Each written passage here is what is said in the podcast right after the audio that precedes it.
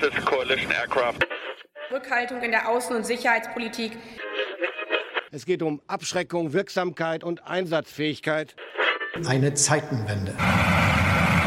Willkommen bei Sicherheitshalber, dem Podcast zur Sicherheitspolitik. Am Mikrofon wie immer Thomas Wiegold von Augen geradeaus. Ulrike Franke vom European Council on Foreign Relations. Frank Sauer von der Universität der Bundeswehr in München. Und Carlo Masala ebenfalls von der Universität der Bundeswehr in München. Alles Gute zum fünften Geburtstag. Juhu! Wer hätte gedacht, dass wir es zum fünften Geburtstag schaffen? Ja, ich nicht. Ja, wir doch alle. Wir haben doch gesagt, wir machen es so lange, bis FCAS fliegt so. und das dauert. Aber ich weiß noch, wie du in der ersten Genau. Folge, nach der ersten Folge gefragt hast, so machen wir das jetzt weiter oder war es das jetzt? Wir machen heute mal was ganz Neues, also für uns ganz Neues, also etwas, was wir bisher noch nicht ausprobiert haben. Live zum Geburtstag machen wir diesen Twitter Space. Und äh, ihr habt gemerkt, wir fremdeln noch ein bisschen mit der Technik, weil wir zwar als Zuhörer oder auch Redner schon in so Spaces waren, aber noch nie selber einen gemacht haben. Also auch das eine Premiere. Aber die Folge erscheint auch als Podcast. Wir zeichnen das also auf. Wer schon bei unseren vorangegangenen Geburtstagsfolgen dabei war, der erinnert sich, wir haben das immer etwas launiger gemacht. Ähm, böse Zungen würden sagen, noch flapsiger als ohnehin schon. Diesmal werden wir das so nicht machen, denn in den vergangenen Wochen und Tagen haben uns so viele Anfragen erreicht zu aktuellen Themen, Streumunition, NATO-Gipfel, dass wir diese Spezialgeburtstagsfolge einfach mal nutzen wollen, auf solche recht aktuellen Themen und Fragen einzugehen. Und deswegen, das sage ich an der Stelle auch, werden wir nicht dem Hörervorschlag folgen, in einem Trinkspiel jedes Mal einen Schnaps zu kippen, wenn Carlo so zu sagen sagt. Aber zu so einer Spezialfolge gehört, und das ist wieder wie bei früheren Geburtstagen, wir wollen gerne alle Hörer beteiligen.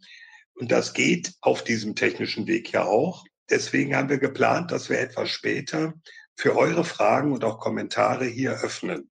Allerdings ein bisschen muss ja so dieser Live-Charakter auch was Besonderes sein. Diese Hörerinnenrunde gibt es nur live und nicht in der Aufzeichnung, die wir dann online stellen. Ja, äh, wir haben also gesagt, oder ich habe gesagt, wir wollen mal über aktuelle Fragen reden, zumal es ja immer wieder Fragen gibt äh, von HörerInnen, was könntet ihr sagen, Streumunition NATO-Gipfel? Vorhin kam gerade die Frage, was sagt ihr denn oder könnt ihr mal einordnen die aktuellen Entwicklungen mit dem Getreidedeal der Ukraine und Russland oder dem inzwischen nicht mehr Getreide, Getreidedeal? Da gibt's ja die jüngste Entwicklung, dass dieser Deal der der Ukraine den Export von Getreide über das Schwarze Meer erlaubt aus ihren Häfen, dass diese Vereinbarung mit Russland ausgelaufen ist. Russland gesagt hat, die werden wir nicht verlängern. Und seit heute Nachmittag oder heute frühen Abend haben wir dann noch die zusätzliche Entwicklung, dass Russland sagt, ab Mitternacht Moskauer Zeit betrachten wir alle Schiffe, die ukrainische Häfen anlaufen, als potenzielle Beförderer von militärischen Gütern, mit anderen Worten als legitime militärische Ziele. Was bedeutet das denn nun für diese ganze Geschichte? Das klingt nach einer weiteren Verschärfung. Also auf jeden Fall ist schon mal ähm, der Futures-Preis für Weizen äh, um neun Prozent in die Höhe geschnellt, weil natürlich jetzt die Märkte äh, im Prinzip darauf spekulieren, dass es demnächst wieder eine Verknappung gibt. Und äh, das kann natürlich unter Also innerhalb, innerhalb von nicht mal einer Stunde. Ja, und das, das kann natürlich auch unter Umständen dazu führen, dass wir tatsächlich ja demnächst wieder eine Verteuerung in, in diesem Bereich sehen, was natürlich schon schlecht wäre. Nicht nur für äh, sagen wir mal, die, die Länder der OECD und so, wo die Inflation ja gerade größtenteils im Zurückgehen ist, sondern natürlich insbesondere für den sogenannten globalen Süden. Wir haben ja schon viel drüber gesprochen, wo solche Dinge natürlich unter Umständen viel mehr durchschlagen. Also das ist auf jeden Fall jetzt erstmal schon mal nicht gut, aber ich glaube, man muss ein bisschen Ruhe bewahren und gucken, wie sich das entwickelt über die nächsten zwei, drei Tage, oder? Ja, es ist, es ist natürlich auch die Frage, in welche Richtung die Schiffe jetzt fahren. Ne? Also momentan äh, laufen die Schiffe, die, die sich gerade auf dem Weg in, ins Schwarze Meer befinden, in Richtung Ukraine, fahren die alle an die Grenze zu Rumänien. Und ähm, das ist ein Hafen halt, äh, wo die Russen bisher noch keine Aktivitäten gezeigt haben. Die Frage wird sein, ist das jetzt mal wieder nur so eine dramatische Ankündigung der Russen? Oder werden sie dem, wenn diese Häfen zum Beispiel Odessa anlaufen sollten oder andere ukrainische Häfen, werden sie denen dann äh, Konsequenzen folgen lassen? Dann haben wir es in der Tat mit einer hochproblematischen Situation zu tun. Zumal die Türkei es ja schon abgelehnt hat, diese Schiffe zu schützen. Ja. Ja, Moment, äh, ein Schritt zurück, Carlo. Äh, ich würde ja behaupten, die russischen Streitkräfte müssen gar nichts tun, denn allein schon diese Ankündigung führt ja dazu, dass Versicherungsgesellschaften sehr wahrscheinlich sagen, äh, wenn ihr mit eurem Schiff in die Region fahrt, habt ihr keinen Versicherungsschutz bei Kriegsgebiet. Ja, klar, das, das kann natürlich auch sein. Da muss kein einziger Schuss fallen, da muss kein einziges russisches Kriegsschiff aufkreuzen. Allein die potenzielle Gefahr wird dazu führen, dass Reedereien sagen, sorry, ich werde doch meinen Frachter nicht in ein Kriegsgebiet schicken, wo mir der Versicherer sagt, ist dein eigenes Risiko. Wenn was passiert, dann bist du nicht versichert. Ja, ich habe das jetzt nur sozusagen mit Blick auf eine militärische Reaktion jetzt erstmal ähm, diskutiert. Aber klar, du hast natürlich recht. Also wenn die nicht versichert sind, dann werden viele das äh, nicht mehr ihre Schiffe in diese Richtung schicken. Also man kann es einfach sagen, ist der erneute Versuch, äh, Hunger als Druckmittel einzusetzen.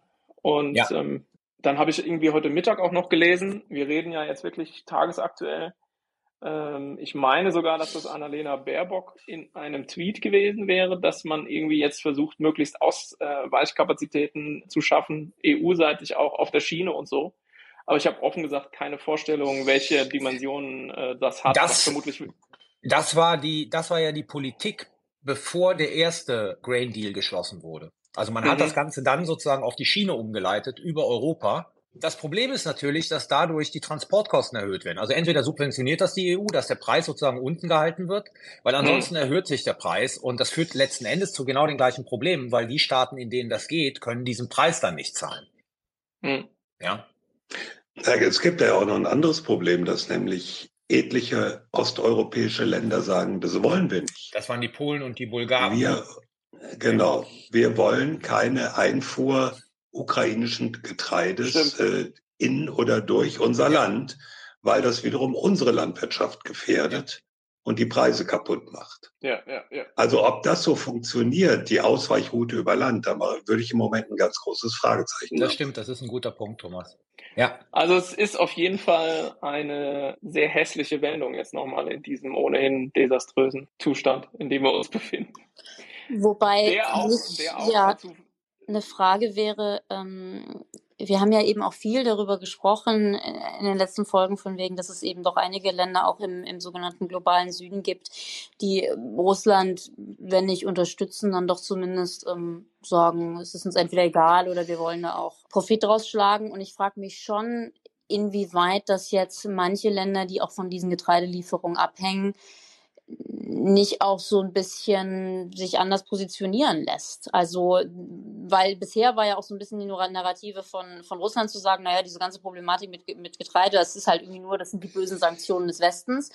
Aber zumindest aktuell ist es ja doch relativ klar, dass das von Russland kommt. Und ähm, ja, also in dieser extrem schlechten Situation frage ich mich, ob nicht so äh, ein zumindest nicht ganz katastrophales Ergebnis ist, dass es jetzt vielleicht ein paar Länder gibt, die sagen so, hey, ähm, da ist jetzt Russland für verantwortlich zu machen? Also es fängt sich ja schon an zu verändern und das ist ja unabhängig von diesem Getreidedeal. Also wenn du, wenn du dir anguckst, dass Südafrika, also Putin fährt nicht nach Südafrika zum BRICS-Treffen. Warum fährt er nicht? Weil Südafrika nicht gesagt hat, sie werden ihn nicht verhaften. Ja, ähm, die Südafrikaner, die ja diese Reise gemacht haben, nach Russland und nach äh, Kiew, wo sie ja in Kiew sozusagen im Bunker waren, weil Russland einfach mal Kiew beschossen hat, als die Südafrikaner da waren. Ähm, ich weiß, dass zum Beispiel der südafrikanische Staatspräsident ziemlich erschrocken war über die Deportation von Kindern. Ja, und dieser Zusammenhang, also da ist schon ein kleines Abrücken. Jetzt gab es gestern oder heute, glaube ich, diesen EU-Lateinamerika-Gipfel. Und da waren es eigentlich nur drei lateinamerikanische Staaten, die die Abschlusserklärung, die eine Verurteilung Russlands beinhaltet hat, boykottiert haben. Also deswegen gibt es in dieser Abschlusserklärung keine Verurteilung äh, Russlands, weil es eigentlich. Bist du sicher? Drei Entschuldigung, wenn ich unterbreche. Bist du sicher, dass es drei waren? Ich habe nur von einem gelesen. Ich habe nur Nicaragua gelesen. Und Venezuela. War Venezuela nicht auch dabei? Und noch ein dritter, glaube nee, ich. Also ich, habe von drei geredet. Mit allen, man konnte sich wohl einigen und okay. hat es dann irgendwie so ein bisschen verwässert. Aber es gab dann am Ende einen Hardliner. Dann, dann habe ich das falsch in Erinnerung. Also ich hatte drei aber, in Erinnerung. Okay. Aber ob ja. drei oder einer, es gibt ja halt ein paar mehr lateinamerikanische Staaten. Also da sieht man auch, da, da bewegt sich was. Das ist alles jetzt nicht irgendwie so dramatisch und man, glaube ich, sollte nicht davon reden, dass äh, Russland auch da isoliert ist. Aber mhm. da ist schon Bewegung drin in dieser ganzen Frage. Zumal halt bestimmte Abhängigkeiten ja weiter bestehen, zum Beispiel Düngemittel und so, haben wir hier auch schon drüber gesprochen, ja. was auch mhm. zum Beispiel mit Blick auf Südafrika ein sehr relevantes Thema ist, aber auch äh, in, Südamerika relevant ist, weil halt Russland enorm viele Mengen äh, Düngemittel exportiert, worauf viele Länder angewiesen sind. Ja. Also un unschöne, also unschöne Entwicklung. Unschöne Entwicklung, die man jetzt echt mal abwarten muss, ob sie ja auch in eine militärische Eskalation endet, mündet. Kannst du da nochmal also, dazu sagen? Was, was, was einem da vorschweben könnte? Naja, so wie man die Russen versteht, ist es für sie dann ein legitimes Ziel, diese, diese Schiffe zu versenken, weil sie davon ausgehen, also das ist ihr Argument, ne? Und interessanterweise ist ja dieses Argument äh, seit vorgestern dann plötzlich wieder hochgezogen worden, dass mit diesen äh, Schiffen, die da hinkommen, auch Kriegsgerät geliefert wird. So, also im Prinzip reingeschmuggelt wird. Ne? Und äh, das ist ja die Argumentation. Sie sagen ja jetzt, potenziell betrachten Sie das als äh, sozusagen jedes Schiff könnte Kriegsgerät schmuggeln, reinbringen hm. in die Ukraine. Und das betrachten sie als feindlichen Akt, das betrachten sie als militärisches Ziel und deshalb hätten sie das Recht, russische Argumentation, natürlich dann Angriff auf diese Schiffe durchzuführen und sie zu versenken. Punkt. Ja, ist natürlich Hanebüchen, ja. Und ja. Ähm, also Gott sei Dank machen wir dieses sozusagen Trinkspiel nicht, weil ich glaube, ich hätte jetzt schon einen sitzen. Ja. Also das heißt, wir, wir, wir gucken morgen früh, aber glaube ich erstmal nicht auf die militärische Entwicklung, sondern auf den Weizenpreis mhm. und äh, das, was Versicherungsmakler bei Lloyd sagen. Mhm. Weil das werden die entscheidenden Geschichten. Kann man, sein. kann man solche, Entschuldigung Thomas, vielleicht weißt du das, kann man, wir haben ja. doch diese Hermes-Kreditbürgschaften, kann man dadurch, damit sozusagen auch bei Versicherungen was regeln? Also ich weiß es einfach also nicht. Also ich, glaub, ich glaube nicht, dass man damit äh, laufende Versicherungsgeschäfte abdecken kann.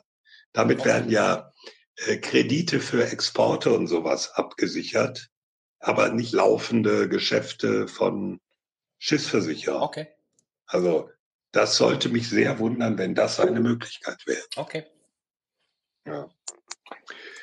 Gut. Ja, schlimm genug. Ge äh, gehen wir zum nächsten Depressionsfaktor. Äh, ja, genau, weil wir äh, Streumunition, da kamen ja so viele Fragen in der vergangenen Woche. War das vergangene Woche? Ist das ja. erst eine Woche her? Ja. Oder ja. Letztes Wochenende. Meine ne? Güte. War letztes Wochenende, ne? Nee, nee das Wochenende davor. Nee, nee, davor. Das Wochenende davor, das Wochenende davor. Ah ja, stimmt, ja, richtig. Das große Twitter-Diskussionswochenende. Ja. Ja. Genau, und das hat sich die Woche durchgezogen. Und ich weiß nicht, ob das Thema durch ist oder nur so ein bisschen schlummert und wahrscheinlich wieder hochkommt. Äh, ja, Streumunition ist doch böse und dann sind die Amis auch böse, weil sie liefern. Oder? Also, wenn wir es systematisch angehen wollten, müsste man sagen, man kann drei Dinge betrachten. Das eine ist die militärische Dimension äh, bei der ganzen Debatte. Das andere ist die rechtliche oder völkerrechtliche. Und ähm, das dritte ist die politische. Und äh, ich glaube, man macht sich zu einfach, wenn man nur Rike winkt. Nur ich, eine ich, ich winke einfach nur, weil ich gerne hätte, dass du, bevor du in die Diskussion einsteigst, ja. nochmal ganz kurz für die Hörerinnen und Hörer, die hier im Space sind und vielleicht mhm. nicht, wie wir ihre Zeit mit Twitter und Diskussionen und so weiter mhm. verbinden, ganz kurz erklärst, warum wir über Streumunition reden, was ist da der, der Hintergrund, denn ich sehe ein paar Leute im Space, von denen ich weiß, dass sie das nicht die ganze Zeit machen. Okay. Ja, ich auch. Elvira Rosat sehe ich ja, gerade. Die, hat, die kennt sich da nicht die aus. Hat keine, die hat keine Ahnung. Ahnung. Mama. Ja. Ähm, Grüße, Elvira. Ähm, auch von mir, Elvira. Streumunition ist, wie der Name schon sagt, Munition, die eine Streu- oder Flächenwirkung hat. Sprich, das kann eine Bombe sein, die ich auch von einem Flugzeug abwerfe. Das kann auch eine Artilleriegranate sein. Und ähm, die geht eben auf einige Meter über dem Ziel und verteilt dann kleinere Submunition oder auch Bombblitz genannt in der Fläche. Der Vorteil dieser Munition aus einer militärischen Perspektive ist, dass ich eben, wenn ich zum Beispiel mit einer Artilleriegranate auf den Feind schieße, ich den ja treffen muss oder sehr in der Nähe diese Granate runtergehen muss, damit sie mit ihrer Druck- und Splitterwirkung dem Feind Schaden zufügt. Diese Streumunition hingegen verteilt eben diese kleinen Sprengkörper über so eine große Fläche, dass ich eine größere Wahrscheinlichkeit habe, damit das Gegenüber zu töten oder zu verwunden. Und so Zahlen aus dem Vietnamkrieg legen eben nahe, dass diese Munition in diesem Sinne achtmal ungefähr tödlicher ist als eine zum Beispiel eben normale Artilleriemunition. Ja, und auch alles, was links und rechts daneben steht, was du mit einer einfachen Artilleriegranate nicht so platt machen genau. kannst. So, jetzt kann man natürlich da ewig noch in die technischen Details reingehen, aber das sparen wir uns. Und ähm, naja, ähm, die Diskussion ging eben deswegen los, weil die USA nach langem Zögern, muss man auch sagen, und langem darüber brüten, äh, beschlossen haben, der Ukraine diese Munition zu liefern. Wer ähm, diese ganze Thematik äh, verfolgt und auch äh, uns regelmäßig hört, weiß, dass das schon mal äh, ein Thema war, weil die Ukraine Anfang des Jahres, als die Münchner Sicherheitskonferenz war, schon mal sehr massiv gefordert hat, Streumunition geliefert zu bekommen und da eigentlich eine äh, Absage kassiert hat, äh, unisono.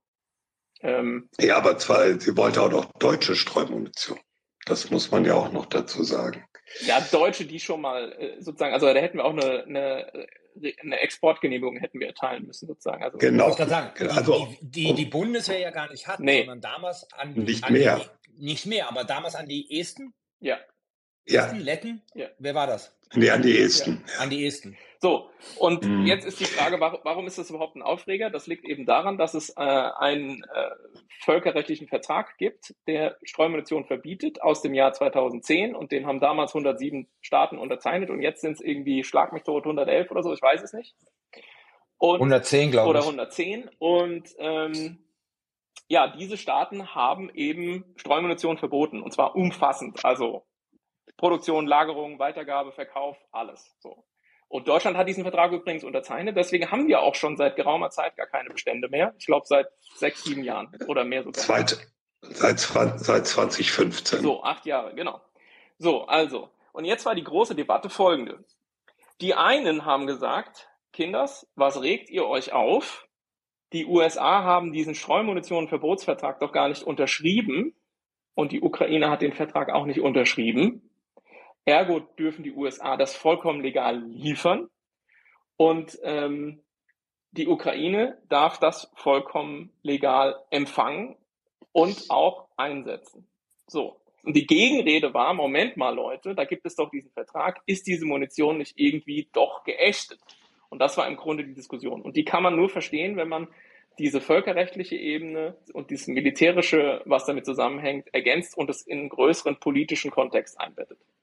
Und dazu muss man erstmal raffen, warum diese Waffen mit diesem Munitions Streumunitionsverbotsvertrag verboten wurden, weil eben die Flächenwirkung dazu führt, dass ich erstens beim Einsatz der Munition nicht wirklich sicherstellen kann, dass ich nicht doch, wenn ich sie nicht wirklich sozusagen irgendwo hinwerfe, wo garantiert keine Zivilisten äh, und Zivilisten sind, ich Zivilisten irgendwie schädige, erster Punkt. Und zweitens, mhm. und das ist das Hauptproblem, es explodiert halt nicht alles, was aus diesen Dingern rauskommt. Ich habe immer Blindgänger und die äh, töten, verstümmeln ähm, Menschen Monate, Jahre, zum Teil Jahrzehnte nach dem Krieg noch. Und dann insbesondere natürlich noch Kinder, weil die finden die und sagen, guck mal, was ist das? Bumm. So. Dazu vielleicht, Frank, ja. ganz kurz.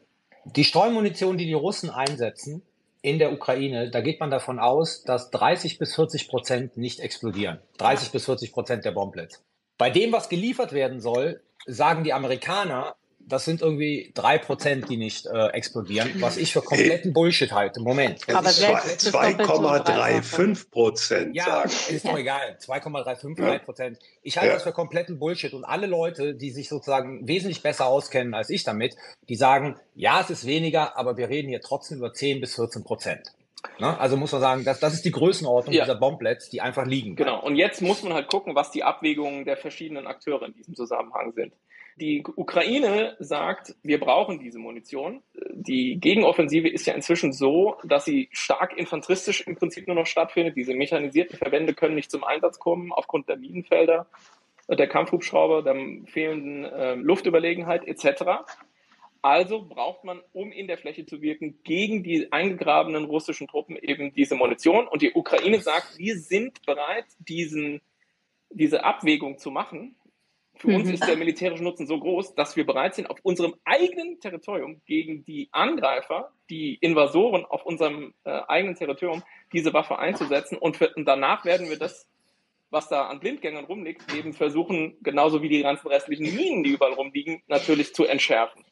Und das ist eben natürlich aus ukrainischer Sicht insofern nachvollziehbar, weil, wie Carlo richtig gesagt hat, das Land ja ohnehin schon voll liegt mit Minen und mit russischer Streumunition. Und das ist ja übrigens auch sozusagen das Abstruse und Zynische, dass Russland angekündigt hat, Streumunition einzusetzen, als diese Lieferung angekündigt wurde, wo man denkt, hä, jetzt macht ihr seit Monaten. Also, ja, also da sieht man auch mal wieder sozusagen, wie grotesk es zum Teil ist, was aus Russland kommt in dem Zusammenhang. So, das heißt, für die Ukraine ist es ein totales Dilemma. Die wissen schon selber, dass sie sich salopp gesagt ins eigene Fleisch schneiden. Aber sie sind halt in diesem Überlebenskampf, ja, ähm, zu dem Entschluss gekommen, diese Kosten zu tragen und haben übrigens in einem sehr begrenzten Maße selber auch schon ähm, Streumunition eingesetzt, die sie aus der Türkei bekommen haben. Und es sind dabei Exakt. auch, wenn man die Human Rights Watch Berichte liest, auch äh, Zivilisten zu Schaden gekommen. Ja. Also das ist Aber einfach ein Teufelszeug.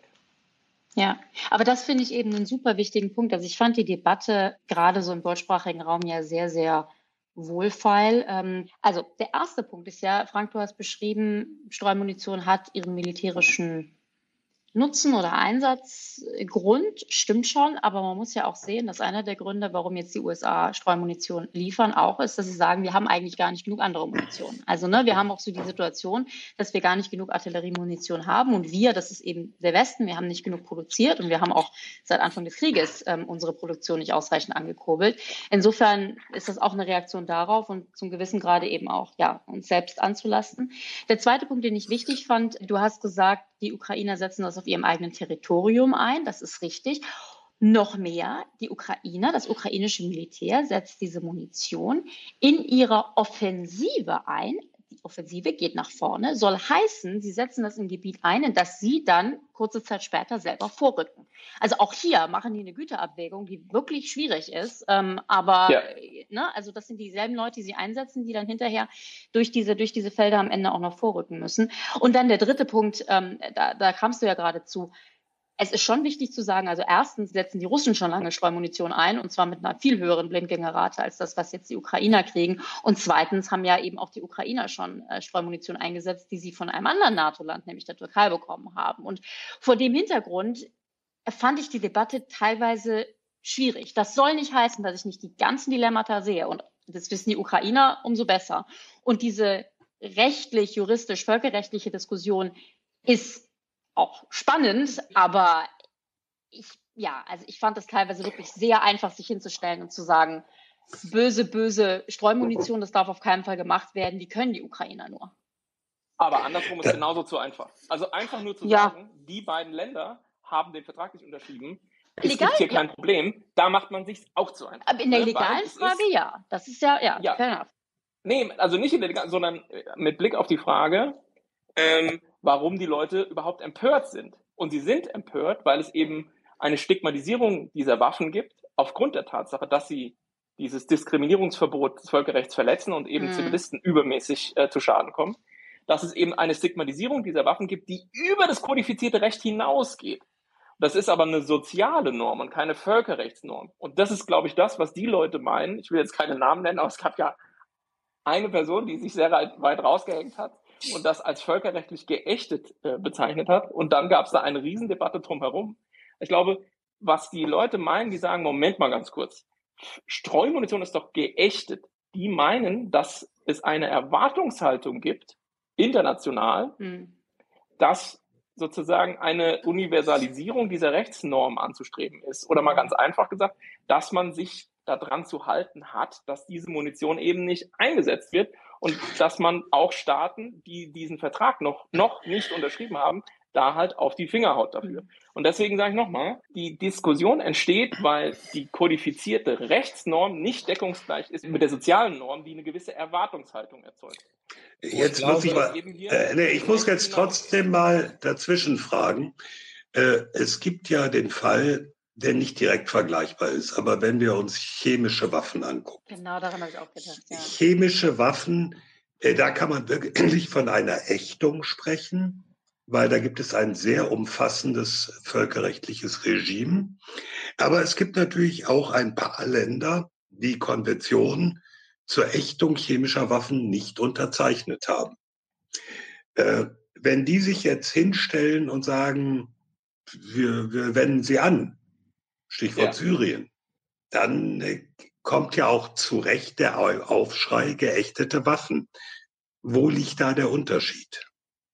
Äh, der Unterschied liegt hier darin, dass, in der, dass die Chemiewaffenkonvention deutlich ähm, mehr Staaten tragen.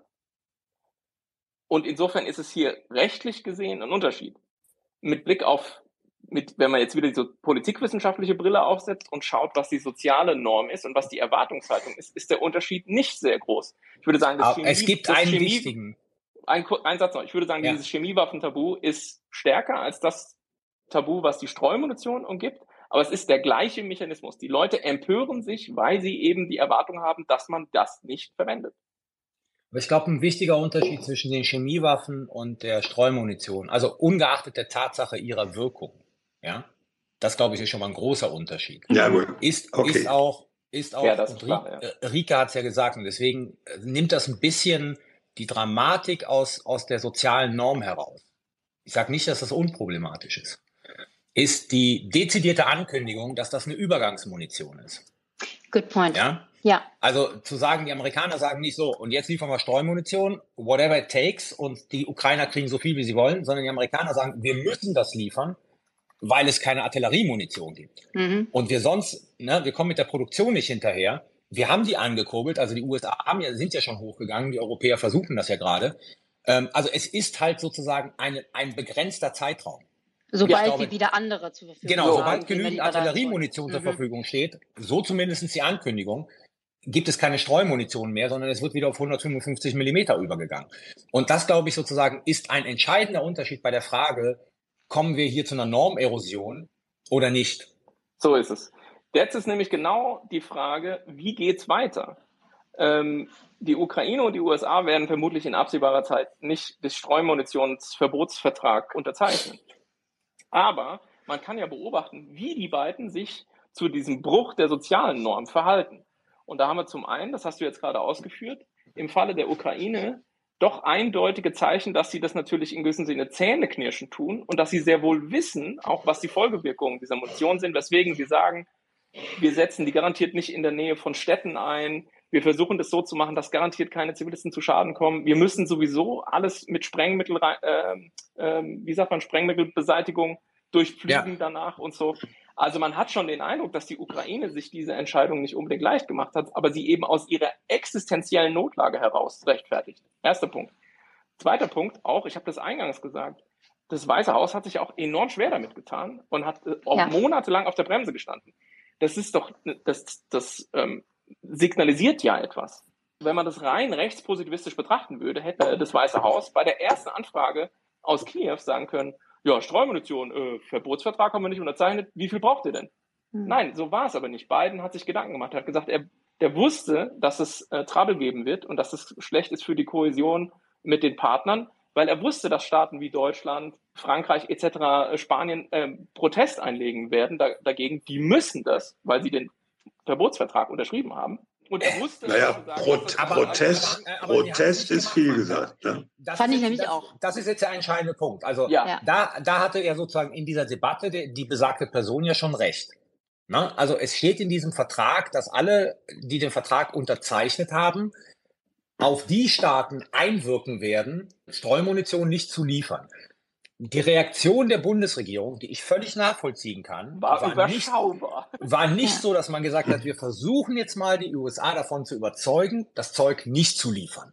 Sondern es war so, ja, doof, aber anyway. Hm. Genau. Was ja auch sicherlich daher rührt, dass ja, wie das Weiße Haus ja auch ganz klar gesagt hat, sie sich mit den Partnern abgesprochen haben. Ne? Also ja. die haben das ja äh, sicherlich innerhalb der, zumindest der NATO-Partner, ähm, diskutiert und vorgewarnt. Und insofern ja, war der Protest da in der Tat überschaubar. Ähm, ich würde auch sagen, und, weitestgehend verständlich. Und daran sieht man, was es für ein Dilemma ist. Für die Ukraine ist es ein Dilemma, weil sie sich sozusagen diesen Scheiß aufs eigene Land schmeißen. Für die Amerikaner ist es ein Dilemma, weil sie sozusagen ausgleichen müssen, was an Munition sonst nicht da ist und sie schon wissen, dass sie jetzt die übliche, den üblichen Vorwurf der amerikanischen Doppelmoral kriegen.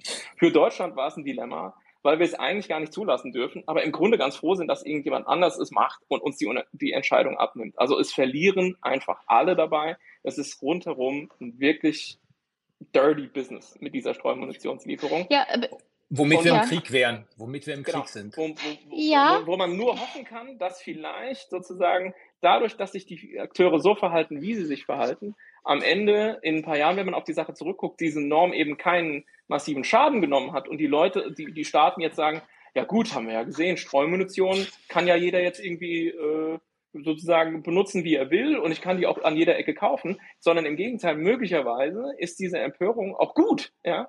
Die kam ja auch natürlich von den üblichen Nichtregierungsorganisationen, Human, Human Rights Watch. Auch das Internationale Komitee vom Roten Kreuz hat klar, klar signalisiert, dass sie davon nichts halten und so weiter. Nein, nein, nein, nein, nein, die waren differenzierter. Die waren naja, aber sie haben schon gesagt, nein. Also ja, aber sind schon differenzierter mit Blick auf die Munition. Das muss man sagen. Sie haben darauf hingewiesen, dass die moderne Streumunition bei weitem nicht so gefährlich ist wie sozusagen die alte Streumunition. Also da muss man das, das Kommuniqué auch sehr sorgfältig lesen. Da ist sehr viel zwischen den Zeilen passiert beim, beim Roten Kreuz. Ähm, aber da, da, darf ich nochmal auf den Punkt Normdruck? Nee, Rike war dran. Carlo, nee, lass mich mal. Habe ich nicht gesehen. Nein, habe ich nicht gesehen. Entschuldigung, äh, mach mal, Rike. Nee, ich, ich wollte nur sagen, ähm, weil wir darüber geredet haben, was bedeutet das denn jetzt auch in, in der Zukunft und so weiter. Ich habe ja, tja, wie formuliert das am besten? Das ist keine wirkliche Hoffnung. Aber ich denke mir, wenn es eine Lehre gibt, die wir daraus ziehen müssen, würde ich ja sagen, ganz ehrlich, hätten wir mal in Anführungsstrichen mehr gute Munition produziert, dann hätten wir jetzt auch dieses Problem nicht. Ne? Also für mich ist auch so eine, eine Lehre dieser Geschichte zu sagen, die Tatsache, dass wir uns halt auch alle, und wir ist jetzt weit gefasst, ähm, ziemlich geweigert haben, uns auf Kriege vorzubereiten und zu sagen, brauchen wir alles nicht und wir haben eben Arsenale, wo irgendwie drei Kugeln drin sind, ähm, das fällt uns jetzt auf die Füße. Und auch die Tatsache, dass wir seit Beginn des Krieges nicht eben die, die Militärproduktion ange, ähm, angekurbelt haben, wie es damals auch schon viele Experten gesagt haben. Das fällt uns jetzt auch auf die Füße. Also ich finde, da kann man zumindest auch eine Lehre draus ziehen. Da würde ich dir an einer Stelle widersprechen. Also äh, die, die Aussage, es ist eine Übergangsmunition, die ist ein Teil der Begründung, aber es ist ja nicht die komplette Begründung. Fair enough. Und für, für mich, für mich hat das eine gewisse Analogie zu einer anderen völkerrechtlichen Regelung, nämlich zur Ächtung von Antipersonenminen, wo die ja. USA ja auch der entsprechenden Konvention nicht beigetreten sind haben aber gesagt, äh, wir nutzen diese Munition nicht, sehen sie auch nicht für den Einsatz vor, mit einer Ausnahme, nämlich Südkorea. Und auf der koreanischen Halbinsel lagern die USA Antipersonenminen, wo man auch sagen könnte, es gibt internationale Abkommen, die diese Munition ächten. Hm. Äh, und äh, deswegen argumentieren die USA, wir sind ja ganz doll einverstanden damit, dass es ganz böse Munition ist, aber für ganz bestimmte, ganz schlimme Fälle brauchen wir sie doch. Ja, Und ich glaube, bei der Streumunition ist die grundlegende Denke ähnlich. Nee, weil es nie sozusagen eine Erklärung der USA gab, die so ähnlich ist wie die Erklärung für Antipersonenminen. Da haben sie ja dezidiert gesagt, wir brauchen sie für den Schutz der eigenen Basen. So, so eine Erklärung gibt es von den USA nicht. Deswegen ist das auch so nicht zu vergleichen. Naja, also so apodiktisch würde ich das auch nicht sagen. Ich würde, ich, du hast recht, ähm, es gab nie diese politische Angleichung in der US-Politik an das, was der Vertrag vorgibt, mit nur der einen einzigen Ausnahme. Aber es hat ja seine Gründe. Erstens, dass Biden so lange gezögert hat. Und zweitens, dass wir auch solche Dinge gelernt haben. Das wusste ich selber nicht. Das wissen nur Expertinnen wie Elvira. ähm, dass die USA technisch sehr lange darauf hingearbeitet haben, diese Blindgängerrate möglichst unter ein Prozent zu drücken und genau. dass es auch eine Exportlimit gab eigentlich seitens der USA, nie Streumunition zu exportieren, die über diesem einen Prozent in der Blindgängerrate liegt. Und das hat man jetzt hier zähneknirschend, wie gesagt, für die Ukraine aufgeweicht und eine Ausnahme gemacht und hat diese angebliche 2,35 Prozent Blindgängerrate exportiert. Dass das de facto natürlich garantiertes Fünffache ist oder so, brauchen wir nicht drüber reden. Und daran siehst du ja, man behandelt es eben nicht wie jede andere Munition, wie eine normale 155 mm Granate, sondern man macht halt alle möglichen politischen Verrenkungen. Ja, aber das habe ich nicht behauptet. In, in dem Fall würde ich ja sagen, dass sozusagen eine soziale Norm, die da draus ist, auch auf die USA wirkt. Genau. Ja, so ja es. aber es ist trotzdem sozusagen ein schräger Vergleich zu einer Absichtserklärung, ja, weil da wirkt ja im Prinzip, wirkt da zwar auch eine soziale Norm, aber da gibt es eine dezidierte Erklärung, die sagt, wir werden sie nicht einsetzen, außer zum Schutz der eigenen Basen in Südkorea. Aber ich würde gerne noch auf einen anderen Punkt hm. kommen, wenn wir die Zeit haben. Und das ist sozusagen eine Frage an Frank. Eig eigentlich nicht, aber mach mal. ja, ich kann auch die Klappe halten, Thomas. Dann machen wir weiter. Ne. Nein, sag doch. Carlo hat sich die ganze Zeit gemeldet, wurde mehrfach über, überredet. Genau, aber das ist, das ist, halt Thomas. Jetzt, Come on. Ähm, so, Carlo, sag. Normerosion. Ich kann mich erinnern, dass ich mit dir, Frank, und Elvira Rosat eine Diskussion hatte über Giftgaseinsatz in Syrien, wo ich gesagt habe, das kann zu einer Normerosion führen, wenn das nicht sanktioniert wird. Habt ihr mir beide erklärt, nee, also Normerosion heißt nicht, wenn man es einmal einsetzt, führt das automatisch zu einer Normerosion. Gibt es dieses Signal sozusagen, jeder kann das machen, weil es nicht sanktioniert wurde. Jetzt hast du aber in die gleiche Richtung argumentiert mit Blick auf die Lieferung von Streumunition. Was ist jetzt daran anders als Giftgaseinsatz?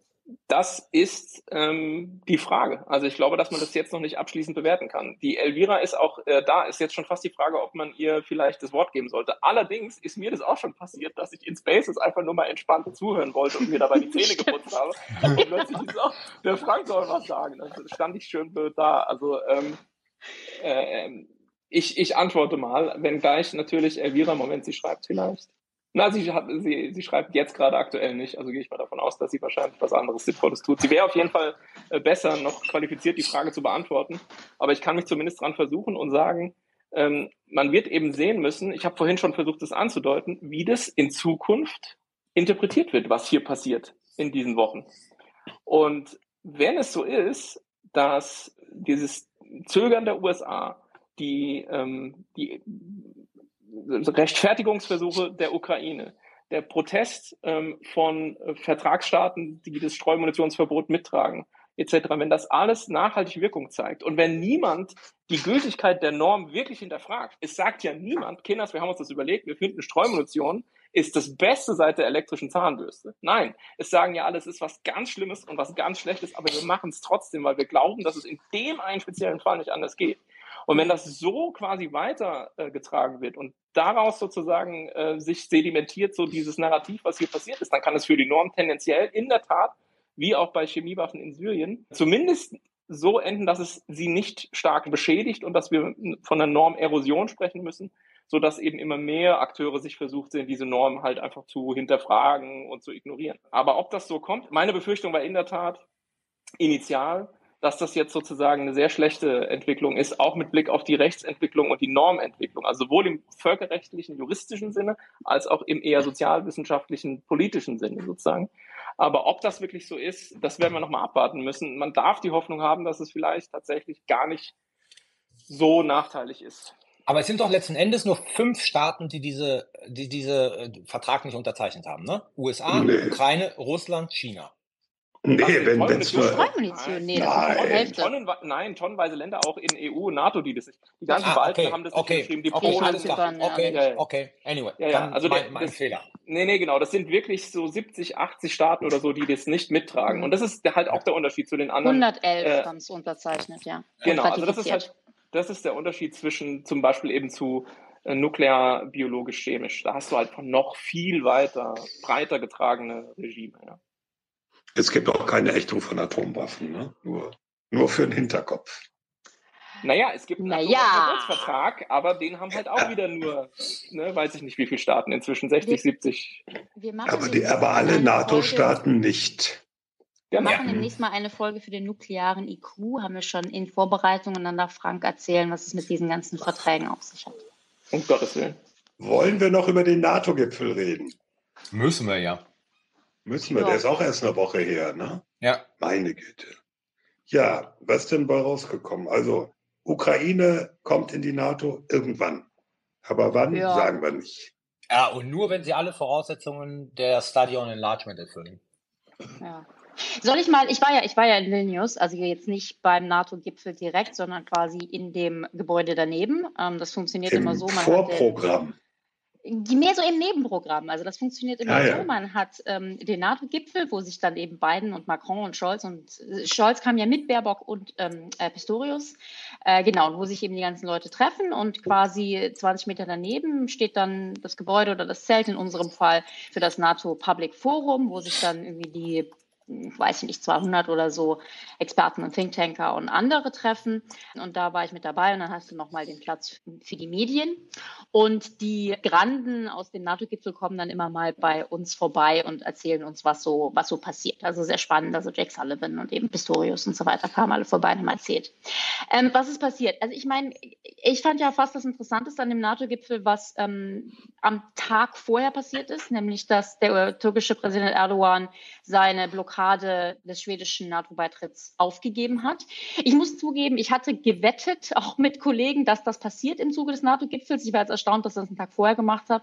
Denn ich habe immer gedacht, dass Erdogan sich eigentlich als derjenige darstellen will, der quasi das Problem löst, das er selbst geschaffen hat, aber sei es drum, und dass er dafür diesen NATO-Gipfel nutzen will. Ähm, also das ist passiert und genau, Schweden soll jetzt zeitnah eben der NATO beitreten. Äh, der schwedische Verteidigungsminister hat auch Standing Ovations bei uns bekommen und die waren ja, glaube ich, auch schon bei dem sogenannten Familienfoto mit dabei. Also das ist noch nicht in trockenen Tüchern, fühlte sich aber schon relativ so an. Ähm, das große Thema war aber in der Tat diese Frage, wie handeln wir den Beitrittsgesuch der Ukraine? Und da waren dann letztendlich viele enttäuscht von dem Ergebnis, was rausgekommen ist, also was in dem Kommuniqué steht. Und in dem Kommuniqué steht ja in der Tat, ja, die Ukraine wird Mitglied, wenn die Voraussetzungen erfüllt sind und wenn sich die Alliierten einig sind. Was so ein bisschen heißt, das kann morgen sein, das kann aber eben, ehrlich gesagt, auch nie sein. Und Boris Pistorius hat im Tagesthemen-Interview ja eigentlich gesagt, das kann ganz schnell gehen, sobald der Krieg vorbei ist, aber ja, es ist äh, relativ vage. Mich hat es nicht wahnsinnig erstaunt. Ich hatte da nicht viel mehr erwartet. Ich fand teilweise wurden da auch falsche Versprechungen irgendwie in der Diskussion aufgemacht, als sei es in irgendeiner Weise wahrscheinlich, dass der Ukraine da ein Zeitrahmen genannt wird. Also das fand ich sehr unwahrscheinlich.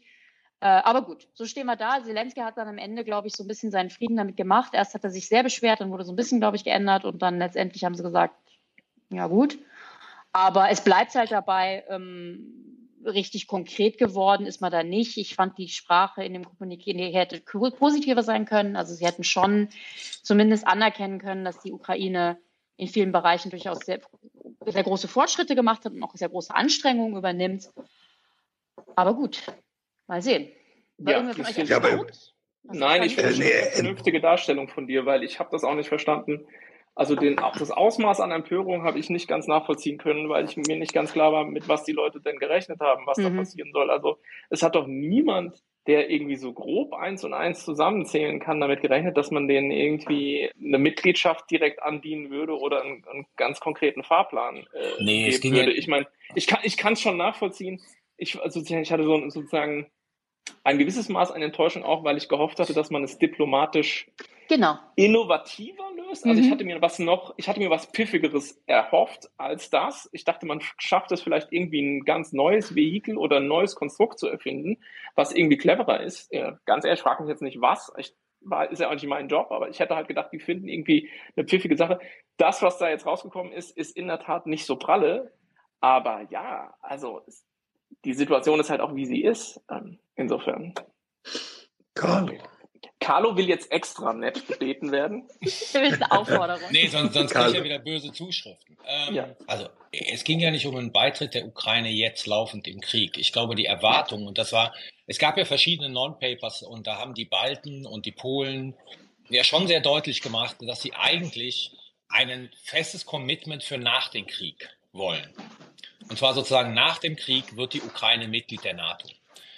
Und zwar nicht unter Erfüllung aller Kriterien, die die NATO Study on Enlargement macht.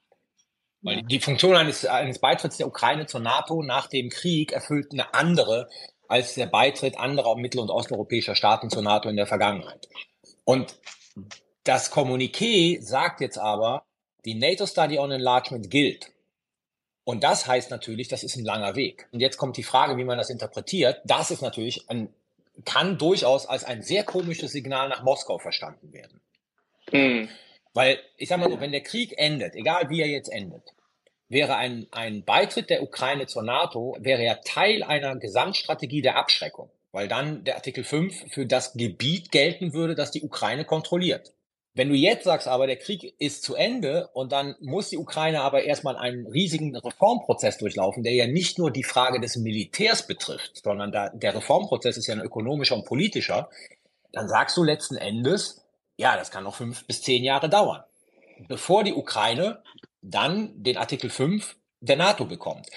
Das beißt sich ein bisschen mit der Argumentation, dass man eigentlich Russland nicht trauen kann, wenn der Krieg jetzt zu Ende ist, weil wenn die Streitkräfte wieder regeneriert sind, besteht noch immer die Möglichkeit, wenn diese neoimperiale Ideologie in Moskau weiterhin vorherrscht, dass sie dann nochmal versuchen werden, mehr Territorium der Ukraine zu bekommen. Und da, glaube ich, besteht der Widerspruch da drin. Das Bist ist dieses komische, komische Signal, das da ausgegangen ist. Bist du sicher, bevor wir in die Diskussion gehen, weil du gerade meintest, NATO Study on Enlargement gilt? Ich dachte. Wenn alle Bedingungen erfüllt sind. Genau. ja, aber die Bedingungen kommen aus der NATO Study on Enlargement. Das aber, sind die hm. Bedingungen für alle Mitglieder. Okay, okay, weil das finde ich jetzt einen super wichtigen Punkt, denn es steht nicht im Kommuniqué NATO Study of Enlargement, es steht, wenn alle Bedingungen erfüllt sind. Genau. Und ich habe mich halt gefragt, ja, genau, aber welche?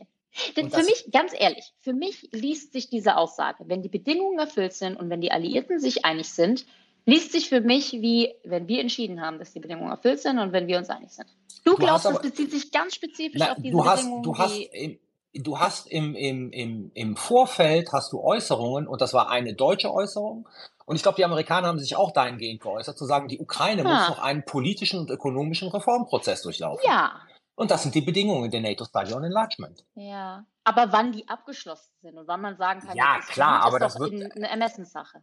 Also ich, ja, ich natürlich ist, ist, das eine Ermessenssache, aber, ja. aber letzten Endes, dann hättest du auf den Punkt auch darauf verzichten können. Ja. Dann hättest du sagen können, sie, sie wird Mitglied, wenn alle sich einig sind. Punkt. Ja, Fair enough. Also ich, ich mache diesen Punkt nur so spezifisch, weil ich, ich kenne mich ja eher in, in der EU-Geschichte aus und zum Beispiel in EU-Erweiterung, da gibt's ja diese Kapitel. Was hatten wir gelernt? Das heißt jetzt Cluster. Also da gibt's ja so richtig einen Prozess, wo du sagen musst, so erstes Kapitel aufgemacht, zweites Kapitel aufgemacht, hier musst du dein Recht ändern, da musst du deine Verfassung ändern, bla bla bla. Das ist super spezifisch und da kann man viel klarer sagen, jetzt habt ihr das erfüllt oder nicht. Und bei der NATO war das ja schon immer so ein bisschen so, ja gut, ne, also hast du jetzt halt demokratischen Fortschritt gemacht oder nicht. Deswegen, also ich sehe diese Requirements nee, halt nee, lang. Also nee, das, das, das stimmt so. Also wenn du dir, wenn okay. du dir die Beitrittsprozesse der anderen Staaten anguckst, das war schon, ähm, also ich sag mal zum Beispiel, okay. was haben wir den Balten die Arme auf den Rücken äh, sozusagen verrenkt, damit sie ihre Probleme mit den russischsprachigen Minderheiten lösen? damit sie ein mhm. Mitglied der NATO werden können. Also da ist enormer Druck aufgebaut worden, damit da bestimmte Gesetzgebungen einfach durchgepeitscht wurden, die die russischen Minderheiten da schützen. Also von daher glaube ich, ähm, ist das halt schon ein, ein sehr gemischtes Signal. Es wird halt dadurch auch noch komplizierter, dass die Amerikaner ja zugestanden haben, und so ist es ja dann auch im Kommuniqué, dass die Ukraine kein Map braucht. Und damit genau. wird das Ganze noch komplizierter alles. Membership genau. Action Plan, das ist im Prinzip eine technisch korrigiere mich Thomas mit dem Ausdruck, technisch-militärische Vorbereitung auf den Beitritt zur NATO. Mhm. So. Und das Im, im Grunde genommen, ja. Diese, nee, weil die, wurde weggelassen. Genau, richtig. Ja, aber einfach als praktisch nach dem Motto, die Ukrainer sind ohnehin genau. auf diesem Weg. Richtig. Ja. Äh, allein schon durch äh, die Unterstützung, die sie kriegen und die Umstellung auf westliche Waffensysteme und so weiter. Ja, und da ja. kommt aber der Punkt, ich will das jetzt nicht zu nerdy machen, ne? Betrifft das hm. jetzt auch den generellen Punkt Security Sector Reform oder betrifft das wirklich Tja. die Streitkräfte und hm. ihre operativ-taktischen Geschichten und, und die Frage sozusagen Interoperabilität und all so Quatsch? Na, das hm. wissen wir nicht. Ja, when conditions are met. Ja. Werden wir sehen. Aber weil wir über Signalwirkung gesprochen haben, ich meine, es gab ja eine andere Sorge, Signalwirkung, nämlich wenn die Alliierten quasi gesagt hätten, die Ukraine wird Mitglied, sobald der Krieg vorbei ist, da war natürlich die Gefahr, dass das so eine Perversion hervorruft, dass quasi Russland sagt, ja super, dann führen wir diesen Krieg halt für immer und ewig weiter ne, und früher drehen ihn ein, damit die Ukraine nicht Mitglied werden kann. Ich meine, das ist immer noch der Fall. Aber das ist halt auch so ein Grund, weil ich hatte jetzt auch mehrere Leute gehört, die gesagt haben, hey, die hätten sagen sollen, ja, sobald der Krieg vorbei ist, könnt ihr beitreten. Und ich habe gedacht, naja, das ist halt auch als Signalwirkung zumindest schwierig. Und eine äh, Lesart ist auch, dass man sich quasi Verhandlungsmasse nicht aus der Hand geben wollte mit Blick auf Russland. Das ist natürlich ja. schon eine sehr zynische Lesart. Das ist meine Lesart. Punkt. Das ist genau meine Lesart, zu sagen, der Punkt NATO-Mitgliedschaft ist der Bargaining-Chip für Verhandlungen. Glaubst du, ist es das primär oder ist es die Tatsache, dass vielleicht auch einige NATO-Mitglieder einfach der Meinung sind, dass die Ukraine vielleicht nicht unbedingt Mitglied werden sollte? Weil es, also ne, es gibt ja, also man sagt ja, also die USA und Deutschland waren ja so mit, mit die am, am meisten im Weg standen, wobei sich da sicherlich auch andere hinter versteckt haben. Aber es gibt ja eben genau zwei Hauptmotivationen. Das eine ist zu sagen, wir wollen das jetzt noch nicht festlegen, um was zum Verhandeln zu haben. Und das andere wäre die Frage, vielleicht ist man auch einfach der Meinung, die Ukraine soll nicht NATO-Mitglied werden.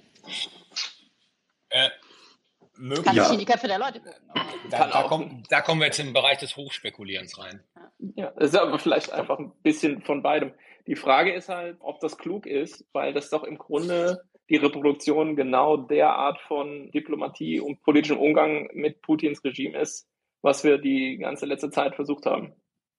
Ja, ja. Aber, aber, ich glaube, aber genau das wollen ja einige. Genau, und ich glaube wirklich, also das war meine erste Lesart, ich habe es auch irgendwo geschrieben, man hält sich den Bargaining-Chip NATO-Mitgliedschaft der Ukraine für Verhandlungen offen. Ja, also vielleicht soll ich nochmal ausbuchstabieren, was das bedeutet. Das bedeutet, dass man unter Umständen in einer irgendwie gearteten Nachkriegssituation, wo eben die Bedingungen für den Frieden ausgehandelt werden, dann Russland zusichert, dass die Ukraine tatsächlich nie NATO-Mitglied wird.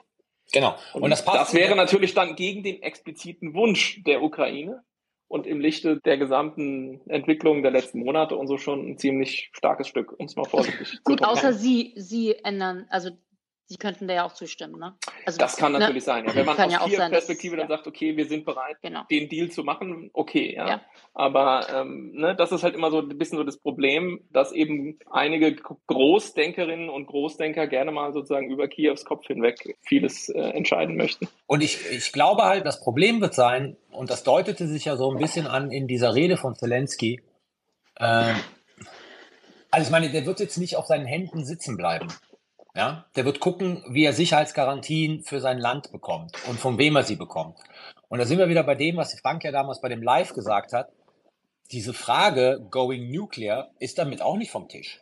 Ja, ja? Da gab es doch auch wieder Aufregung die Tage. So. Das sollten wir jetzt besser ja. nicht vertiefen. Ja, ja aber man muss, ganz einfach sagen, man muss ganz einfach sagen, das ist sozusagen eine der Konsequenzen, wenn, wenn da nicht Sachen kommen, die die Ukraine letzten Endes in ihrer Sicherheit stärken. Ja. Was aber dann halt auch weiter bedenken, solche Dinge. Aber nicht Sache der NATO ist. Ne? Die NATO nee, erklärt sich dafür unzuständig. Ja, klar. Ja. klar. Hey, Multi-Year Multi Support. Das war nämlich genau das Letzte. Ich hatte mir so aufgeschrieben, was hat die Ukraine gekriegt und so weiter. Und Membership Action Plan wurde gedroppt und Multi-Year, also mehrjährige Unterstützung der Ukraine ja, steht da auch aber, mit drin. Aber konventionell. Und konventionell ja, so, ist die ja, natürlich, Sache, sorry, ne? natürlich ne? nicht nuklear, aber was ich nur sagen will, natürlich, natürlich, aber was ich nur sagen will, ist es jetzt auch nicht so, also die Unterstützung der Ukraine funktioniert ja seit Beginn des Krieges auf bilater oder multilateraler Basis, also ne, Rammstein und eben die Länder äh, und eben jetzt nicht die NATO, weil die NATO ja auch eigentlich kaum eigene Kapazitäten hat, die irgendwas gibt, aber schon in diesem Kommuniqué spricht man eben auch von der mehrjährigen Unterstützung der Ukraine im konventionellen militärischen Bereich. Wollen wir es an dieser Stelle mal für die Zuhörer nee. in. Nein, wollen wir nicht. Was wir auch sagen müssen, ganz einfach, die Defense Plans sind alle verabschiedet ja. worden. Das heißt, Truppen sind geplätscht. Zwei Prozent ist jetzt Minimum, muss man auch sagen. War vorher nicht ja. drin. Jetzt ist zwei Prozent Minimum an Verteidigungsaufgaben. Also das sind halt schon alles Ergebnisse auch des Gipfels. Das ist richtig. Rike Bletsch, fletscht mit den Zähnen. Und das, das ja, weil, weil New Force Model. Diskussion wirklich ein bisschen wahnsinnig gemacht hat. Aber okay, ich, ich bin jetzt hier mal ruhig, du hast recht. Also ja, wir, wir verpflichten uns jetzt hier wieder mal 2% auszugeben, gerne auch mehr. Minimum. In der Diskussion wurde auch so ein bisschen komisch dargestellt, als sei das irgendwie ein Maximum gewesen. Das war es nie. Aber steigen wir da jetzt nicht ein. Aber genau, Carlo, du hast natürlich recht. Es ging auch nicht nur um die Ukraine. Äh, Schweden hatte ich schon erwähnt, aber ähm, auch eben diese neue Verteidigungspläne, ganz, ganz wichtig. Ähm, und es ist auch ähm, ein langes Kommuniqué ne, zum Thema Absatz 45, das von Madrid Artikel 22. Also ähm, da sieht man, es gab einiges zu besprechen. Das war's. Danke an alle Hörerinnen und Hörer für fünf Jahre Interesse, Austausch und teilweise Quatsch auf Twitter und auf Mastodon und auch wo sonst immer. Bleibt uns noch ein paar Jahre gewogen. Besonderer Dank an dieser Stelle, wie immer. Müssen wir das echt noch ein paar Jahre machen? Ja, bis FKs fliegt, haben wir doch gesagt. Thomas, das erleben wir nicht mehr. Ich weiß, aber das wir können es ja. müssen die beiden anderen dann machen. Das ist dann wie mit dem 2%-Ziel. It, it's a goal. So. Äh, besonderer Dank, wie immer, an unsere Patrons für die Unterstützung. Übrigens arbeiten wir daran, auch eine neue Kontonummer zu haben für die, die uns auf andere Weise unterstützen wollen. Das ist gar nicht so einfach heutzutage. Aber wir sind dran. Alle Informationen zum Sicherheitspot findet ihr unter sicherheitspot.de. Und wie immer gilt, schenkt uns fünf Sterne auf der Podcast-Plattform eurer Wahl und ein paar nette Zeilen dazu. Die nächste Episode nehmen wir voraussichtlich in der kommenden Woche auf. Das wird dann so eine ganz normale, nüchterne Folge. Und dann machen wir Sommerpause. Yes. Können wir ein bisschen Yeah hören? Dann machen wir Sommerpause. Ich bin, so. zu, ich bin zu müde für Yeah. Gut. Nach der Sommerpause haben wir ganz tolle, viele Dinge vor. Es steht auch noch ein Preis im Raum, haben wir ja schon kommuniziert den Karl-Carstens-Preis der Bundesakademie für Sicherheitspolitik. Da reden wir dann auch noch drüber. Ja, und dann sagen wir erstmal bis dahin. Tschüss sagen Thomas Wiegold auf Twitter at Thomas-Wiegold. Ulrike Franke auf Twitter at Rike Franke. Das sollten diejenigen, die jetzt hier noch sind, auch wirklich wissen.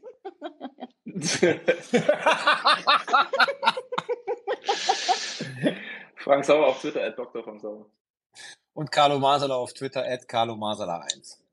Tschüss. Ciao. Ciao.